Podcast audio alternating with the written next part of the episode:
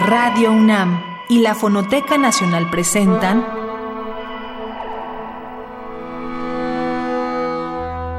Islas Resonantes.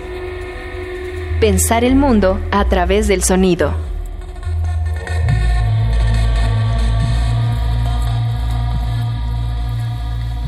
Buenas noches, bienvenidas, bienvenidos a una emisión más de Islas Resonantes, un programa que hacemos para pensar el mundo a través del sonido. En cabina está conmigo Oscar Peralta Caballero, productor de esta serie. Mi nombre es Cintia García Leiva y el día de hoy tenemos la fortuna de presentar nuestra primera entrevista en esta segunda temporada de Islas Resonantes que como saben comenzó el pasado primero de octubre de 2019 y que trae todo este semestre o lo que queda del semestre, nueva programación, nuevos invitados, más música, porque además tenemos ahora 50 minutos de programa para que ustedes, si querían más, se queden con nosotros un buen rato. El entrevistado del día de hoy es un nombre que había aparecido en nuestras listas de posibles personajes a invitar y nos llena de gusto por fin poder haber hablado con el sonidista mexicano nacido en Aguascalientes, Axel Muñoz Barba, y con él discutíamos sobre su práctica, por supuesto como sonidista, pero también como documentalista y también como cineasta. En este sentido, un poco el nodo que encontramos para unir sus distintas prácticas vinculadas al sonido y a la imagen y que él mismo nos propuso fue sonido y ficción. Así que lo que van a escuchar en los próximos 50 minutos son fragmentos de la entrevista que tuvimos con él en torno a estas relaciones. ¿Qué pasa con el sonido como ficción? ¿Qué pasa con el sonido en una labor de producción ficcional? ¿Qué pasa con el propio trabajo ficcional de un sonidista o de alguien que trabaja como sonido y otras anécdotas que irán escuchando ahora en los próximos minutos. Se quedan entonces con Axel Muñoz Barba, nuestro invitado de hoy en Islas Resonantes. Vamos a hablar de sonido y ficción.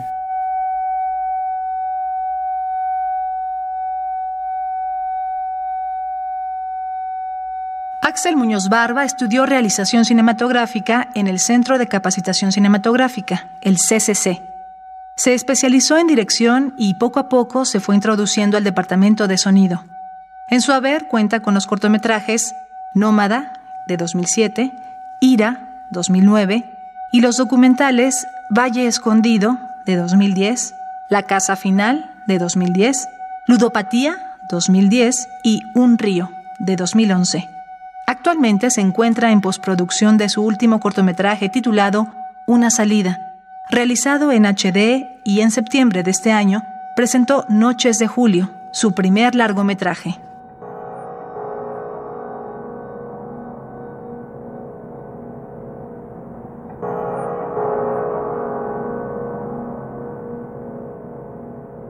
Yo estoy convencido de que la emoción entra a través del sonido y no de la imagen. En el caso de los actores, por ejemplo, los hay quienes dominan ya la cámara, pero no, no logran dominar del todo, no pueden engañar con el micrófono, porque es una relación más directa hacia lo emocional. Lo más parecido, me parece, inclusive, es, es el, el olfato, más que, más que otro sentido. O sea, hay un olfato que nos puede remitir a una condición o a un lugar específico. Hay una voz un tipo de voz que nos puede remitir a alguien. Hay una canción, por poner el ejemplo más obvio, hay una canción que nos remite a una relación. Y esa es una sensación que va directo hacia el corazón y del corazón hacia la mente, no al revés.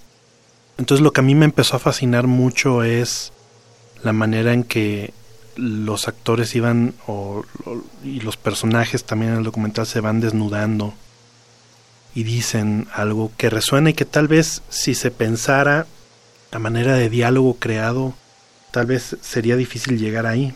Recuerdo, por ejemplo, un documental que se llama Café de Atoy Viveros, casi todo hablado en náhuatl, pero también luego se apoyaban en español y la manera en cómo se conjuga todo esto da una serie de palabras o frases que es imposible pensarlas. En ficción como a, a bote pronto, recuerdo una en particular que la mamá, la historia es Jorge va a ser el primer abogado en recibirse en la comunidad. Entonces él tiene la disyuntiva si se queda para ayudar a la comunidad ante las cajas de ahorro que son están acabando con la comunidad de alguna manera o se va de la comunidad. Y el día de graduación Jorge estaba muy estresado desde las 5 de la mañana. Algo que después supimos que era porque él temía que fuera a llover. Pero su mamá por alguna razón escoge decirle en español, no estés triste para que no llueva. Y fue un llamado que no paramos hasta las nueve y media de la noche, desde las cinco de la mañana hasta las nueve y media de la noche, pero esa frase se me quedó y se me sigue quedando, ¿no? O sea, ¿cómo le dices a alguien no estés triste para que no llueva? ¿Desde dónde parte ese deseo, esa, esa relación emocional? Y eso es tan verdadero, pero esa misma frase dicha por un actor en una ficción, si no viene desde un elemento real, se siente falso. Y eso es lo que a mí me atrae mucho, como también en la ficción se trabaja esto con, con los actores, por ejemplo.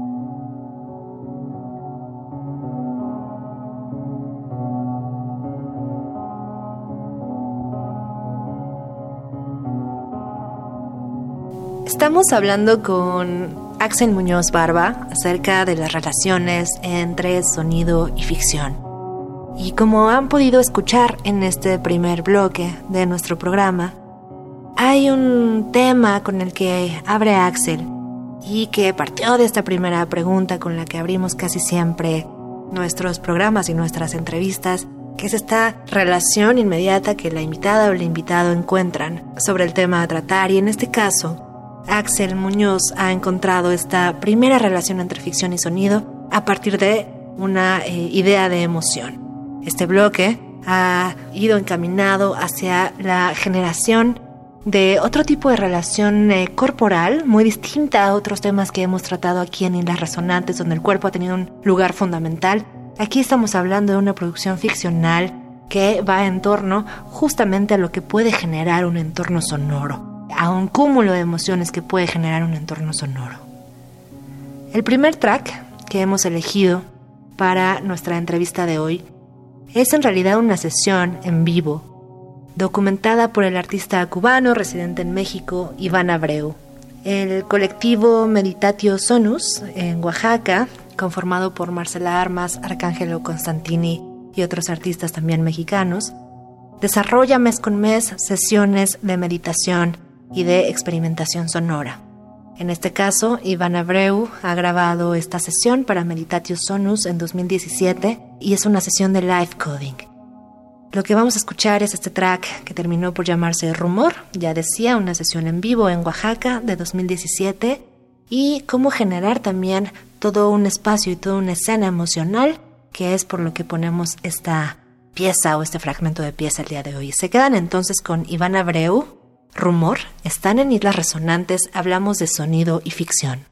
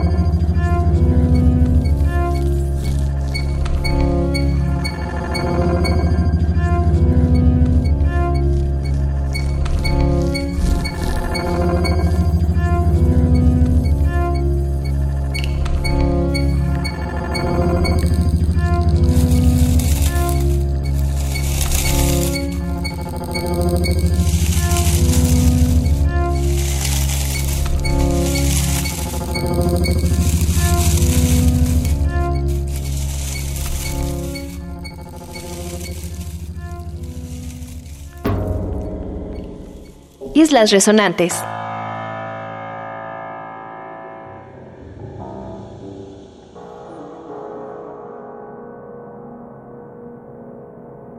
La no verdad tiene que ver con el tiempo, en realidad, porque, por ejemplo, si se filma durante todo un día una escena donde están dos personas desayunando juntas en un restaurante y hablando sobre algo importante, pues es muy probable que esa, esa escena dure por lo menos, por lo menos seis horas en la filmación. En esas seis horas pasaron muchas cosas. Sin embargo, cuando se monta la escena es un tiempo real, a pesar de que tiene cortes, lo que da el tiempo real en el cine es el sonido. Entonces, la escena, el tiempo real de esa escena pudo haber sido de ocho minutos. Entonces ahí es donde está la, la, la no verdad, que es sustituir la base sonora por algo que no está ahí o no estuvo ahí. Es un poco como también los fotógrafos tienen que crear un sol que no se mueve. Es muy interesante eso también. Plantean dónde va a estar la luz principal y esa no se va a mover jamás. Entonces es muy extraño la abstracción porque en, en, el registro yo tengo que estar muy consciente de lo real y lo verdadero que está pasando, pero después tengo que pensar cómo cubrir con no ver, lo no verdadero. Parece un sinsentido. En sonido, en, la ficción, tenemos que evitar todos los, los ruidos que atenten contra la verdad de la ficción, que es el diálogo primordialmente. Todo lo demás, todos los demás sonidos que atenten contra eso se tienen que eliminar.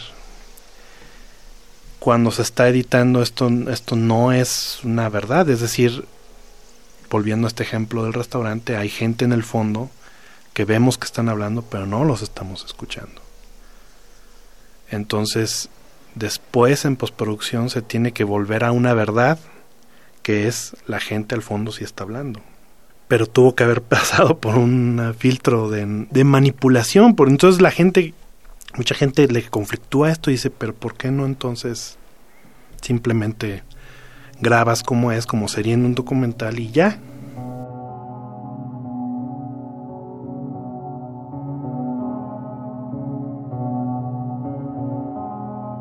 Gracias por seguir con nosotros. Estamos hablando con Axel Muñoz Barba de muy muy distintos temas, sobre todo en relación siempre con este eje que marca nuestra sesión de hoy, de esta noche, que es sonido y ficción. En el último bloque hemos escuchado, en palabras de Axel, estas ideas sobre la no verdad de la escena, la no verdad del tiempo y cómo eso que nos dice Axel da el tiempo real en el cine, que da el tiempo real en una imagen en movimiento, es realmente el sonido. Y para dar un poco también sentido a esta conversación en torno a la no verdad, o lo que llamaríamos también esa ficción, digamos, voluntaria, es justamente un trabajo propio de Axel Muñoz. De manera muy generosa nos ha compartido un par de ambientes de la película Tesoros de Mariano Varo que filmaron en Barra de Potosí, en Guerrero. Y nos dice Axel, allá es un paraíso, laguna, manglar y mar en un espacio pequeño. También nos describe, ambos ambientes fueron grabados muy temprano, sin ruido de gente. Así que lo que escucharemos son este par de ambientes, una edición que hemos hecho, a partir de la película Tesoros de Mariano Varo, y es este precisamente trabajo eh, de completar la escena verdadera o de completar la escena en tiempo real de un sonidista como Axel Muñoz, de lo que estamos hablando esta noche en Islas Resonantes. Se quedan con sonido y ficción, están aquí en Radio UNAM.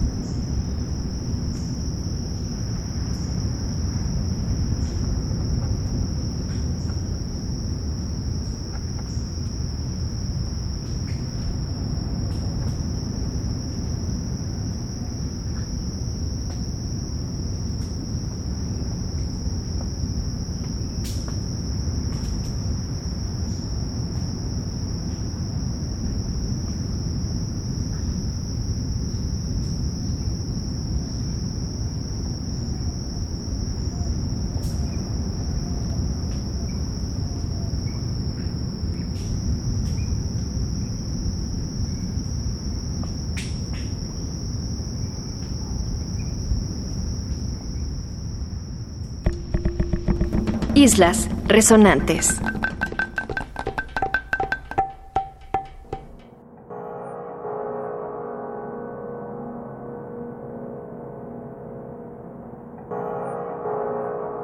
Hay una cosa que sí sucede que me parece que ojalá y no cambie, porque me parece extraordinario, que es todavía la gente se siente más amenazada, o sea, se cobra una conciencia sobre el cómo me veré por la cámara, pero no el cómo me voy a escuchar por el sonido.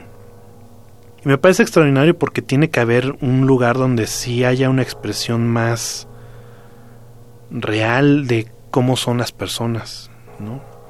si los documentales generaran siempre o en todo momento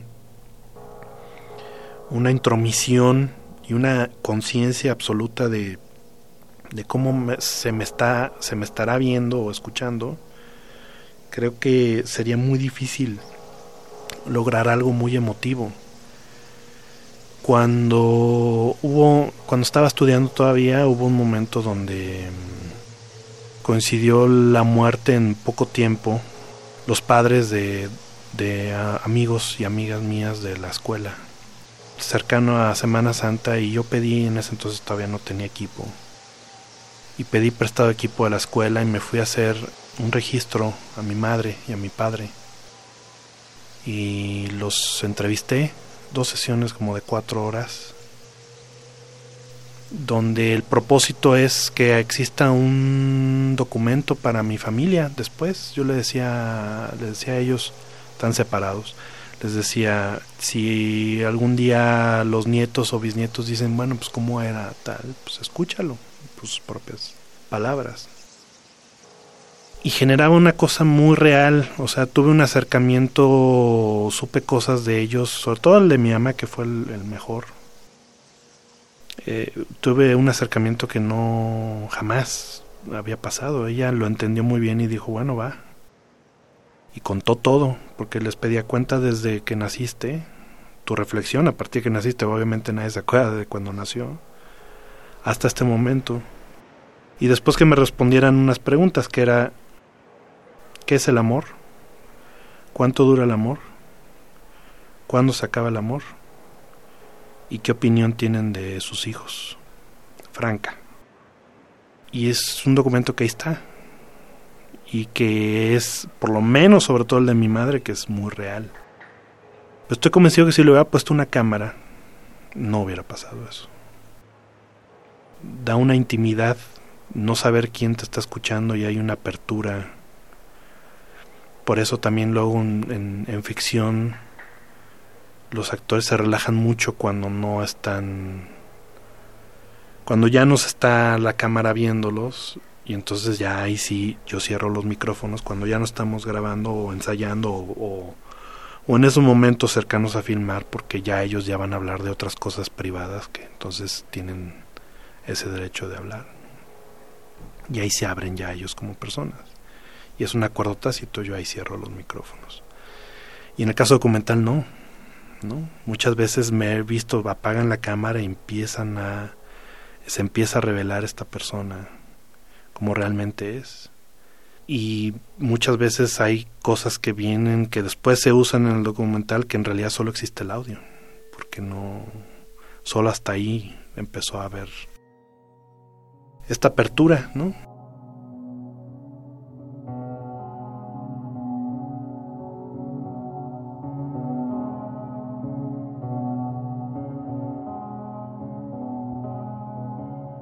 Luego de escuchar a Axel Muñoz hablar de este episodio, que vincula otro tipo de ficcionalidad quizá y que es esa ficción también que generan las muchas narrativas que cada uno cuenta de un tipo de relación o familiar o amistosa o amorosa o de cualquier tipo. Y él nos ha contado este episodio de cuando ha grabado a sus padres, un poco buscando en esa intimidad del sonido alguna especie de seguridad en el habla, de seguridad en que lo que tiene que decirse puede decirse. Y nos confronta de nuevo Axel Muñoz con esa otra idea de la pantalla o de lo visual o del ser grabado por una cámara que pareciera muchas veces, y eso seguramente lo habrán escuchado también ustedes, pareciera que es un impedimento o que es demasiada o que es demasiado imponente esa presencia de la cámara y cohibe o prohíbe decir todo lo que uno realmente diría. Y nos cuenta Axel que una de sus pasiones también por lo sonoro es precisamente porque permite una apertura más íntima, una, una apertura, digamos, más profunda. La conciencia del cómo me veré por el sonido, quiénes somos en la escucha, cómo nos encontramos frente al micrófono. De eso trata este siguiente bloque. Así que para seguir en esta línea de un sonido que de pronto se contrapone a otro tipo de escenario verdadero o fictivo, y que es eh, lo que ocurre muchísimas veces en el cine, vamos a escuchar ahora fragmentos de la música que compuso Tomás Barreiro para la película Las Niñas Bien de Alejandra Márquez Abella. Esta película que se estrenó justamente este año, en 2019, presenta, como ustedes sabrán, un escenario distópico para una familia y sobre todo un personaje de esa familia, digamos, altamente privilegiada, que va cayendo en un estrato social y a la vez justamente va derrotando muchas de sus propias verdades a partir de ese escenario de privilegios. Una película además basada en una historia de Guadalupe Loaesa que ha tenido críticas eh, bastante potentes, bastante intrigantes y de una joven cineasta muy muy talentosa cuya música también ha sido importantísimo para cómo se produce lo que hace en su trabajo. En Las Niñas Bien, en una de estas escenas justamente de toma de conciencia sobre una nueva realidad o sobre un escenario verdadero que es simplemente distinto y que desde luego este personaje, que es esta mujer, entiende como un escenario de pérdida, vamos a escuchar el track Burbuja Negra. ¿Se quedan en Islas Resonantes? Estamos hablando con Axel Muñoz en torno a las relaciones entre sonido y ficción.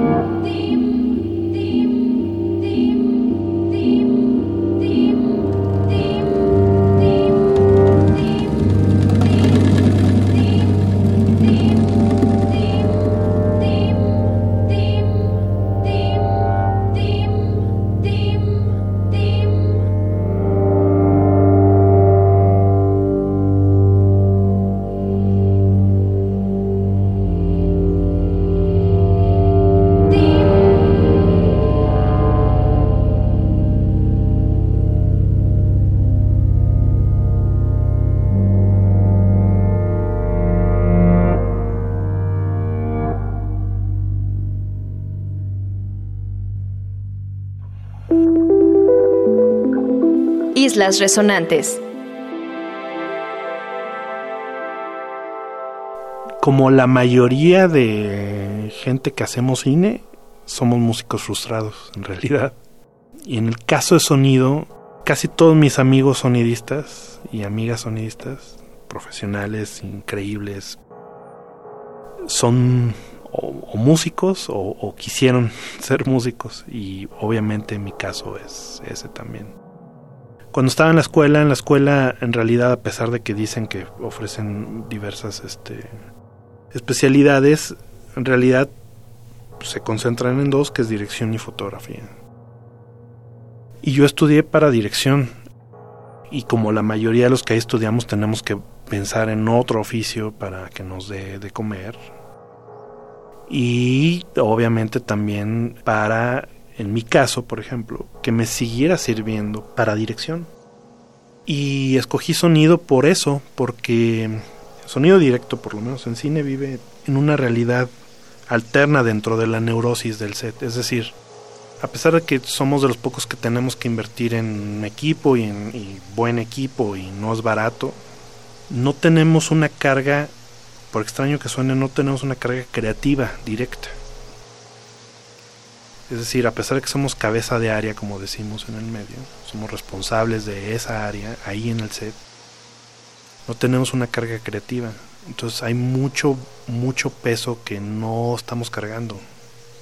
Y nos permite solo concentrarnos en lo que tenemos que estar capturando, que es de entre toma a toma. Y de repente sí discutimos y peleamos porque se callen y no hagan ruido y todo eso, pero el sonidista es como el espía realmente que está escuchando, por lo menos para mí ha sido así, que, estoy escuchando lo verdaderamente importante que está sucediendo, que es la relación entre el director o la directora y los actores. Ni siquiera los fotógrafos logran escuchar esto.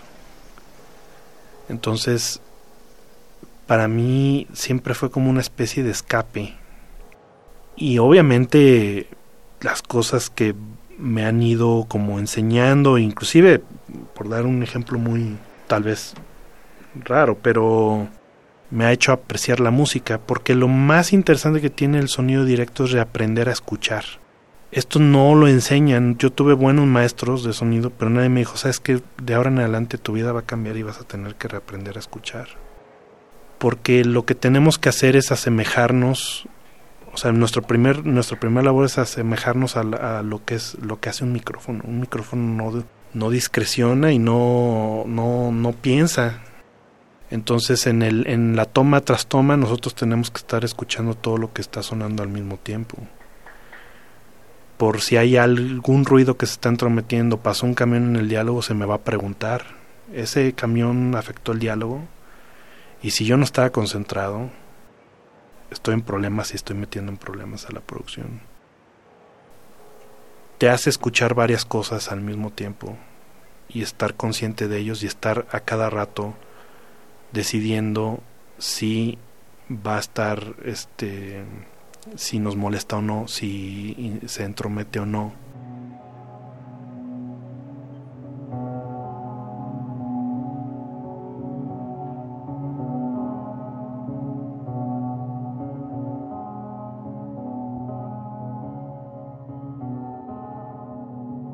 En este penúltimo bloque que hemos elegido a partir de la entrevista que tuvimos con Axel Muñoz Barba, la pregunta y la conversación después fueron girando en torno a lo que hace un sonidista en el set.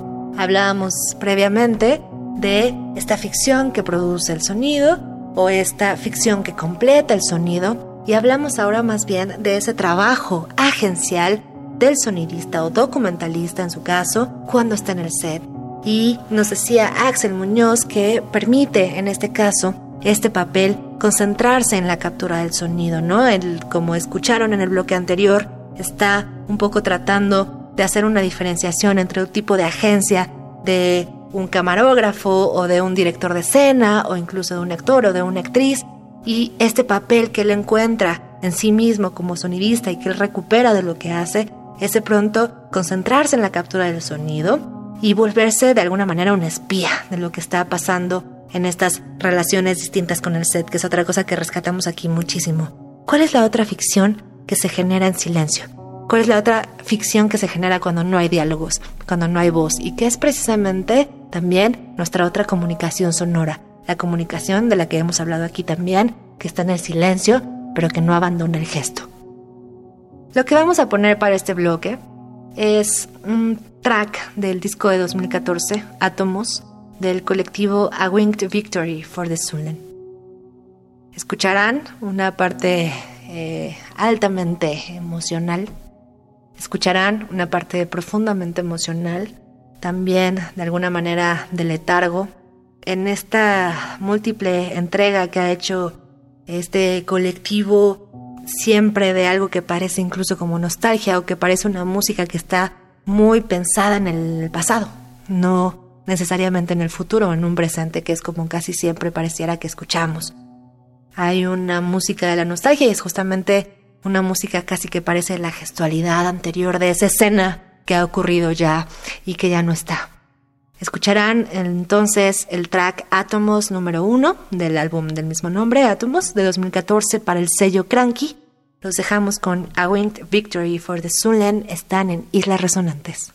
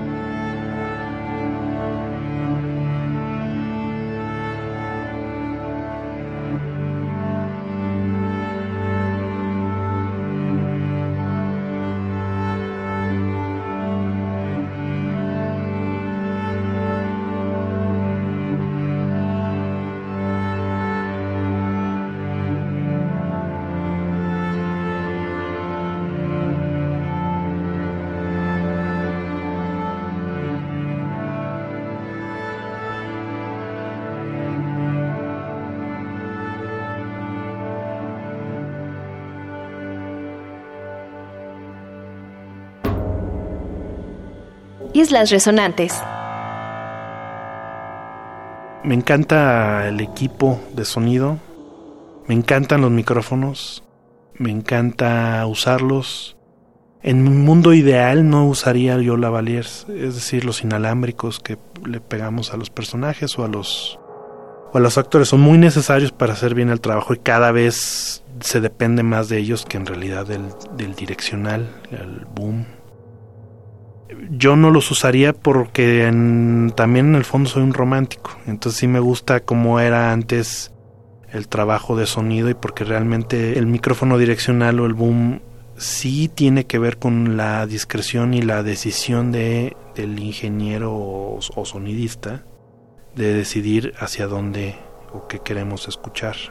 Y obviamente el micrófono direccional tendría que ser nuestros micrófonos preferidos. Digo que tendría que ser por varias razones. Una de ellas es porque eres un buen micrófono direccional es el que mejor respeta el color de la voz, el tipo de voz de las personas. Hay algunos micrófonos que son muy cálidos y traducen muy bien el sonido del espacio. Hay otros que no, que son demasiado graves o que son muy problemáticos. No todos los micrófonos nos funcionan para todas las situaciones, entonces en realidad siempre usamos más de uno. Me encanta trabajar con micrófono estéreo y en una modalidad que es en MS, ¿no? en mid-side, una modalidad de grabación que tiene que ver con un micrófono de, de de figura 8 con un micrófono direccional y entonces eh, espacialmente se abre el sonido. Me gusta mucho grabar ambientes así. Y soy muy, sí, tengo ese fetiche con el micrófono estéreo y me encanta y me encantaría este poner más esto que ahora se ha, ha sido relevante el trabajo de Chris Watson, que es este eh, gran sonidista que fue el sonidista de Attenborough en, en la BBC, en los documentales de naturaleza, y que hizo esta grabación para la serie de Chernobyl, ¿no? Y, que se usa como un score, está muy interesante, ¿no? La grabadora, pues también, porque es necesaria, pero a mí me hubiera gustado mucho aprender en Agra, la grabadora con la cinta de carrete que era con la que se, se grababa todo el cine, digamos, de cuando salió en la mitad de los 50 hasta todavía en los principios de los 2000 había varios. Y que según la gente eh, de la vieja guardia dice, las, los preamps de la Nagra siguen siendo insuperables. Entonces, bueno, la calidad muchas veces estos sonidistas puenteaban, entraban los micrófonos a la Nagra, y de la Nagra ya no grababan en la Nagra, pero salían de la Nagra hacia sus grabadoras digitales para aprovechar al máximo los micrófonos. Eso me hubiera encantado a mí también.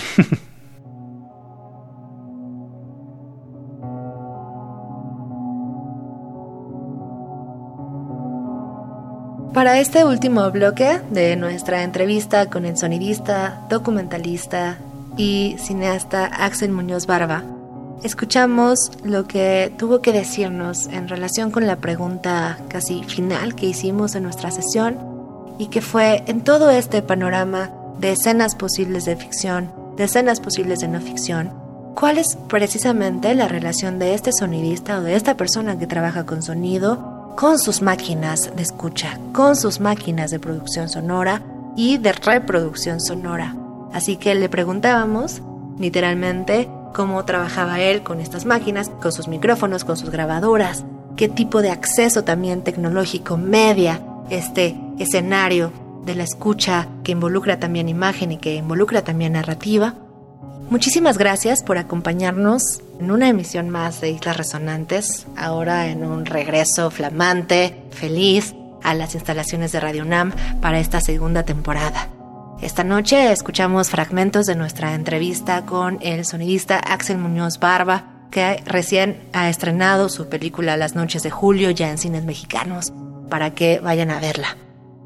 Con Axel hablamos de muchas eh, distintas relaciones que existen entre el sonido y la ficción, desde, como ya decía, esta idea misma narrativa que puede provocar una composición musical, de la ambigüedad también, de lo que él llamaba como la no verdad, y por supuesto de otras muchas voces que producen o completan una ficción voluntaria e involuntaria.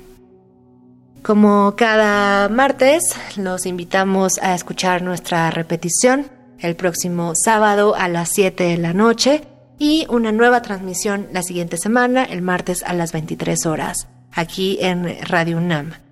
En cabina me acompaña Oscar Peralta Caballero, productor de esta serie. Mi nombre es Cintia García Leiva. Colaboramos con la Fonoteca Nacional para Islas Resonantes y se quedan aquí en Radio UNAM Experiencia Sonora.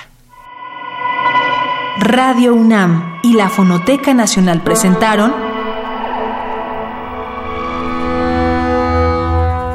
Islas Resonantes. Pensar el mundo a través del sonido.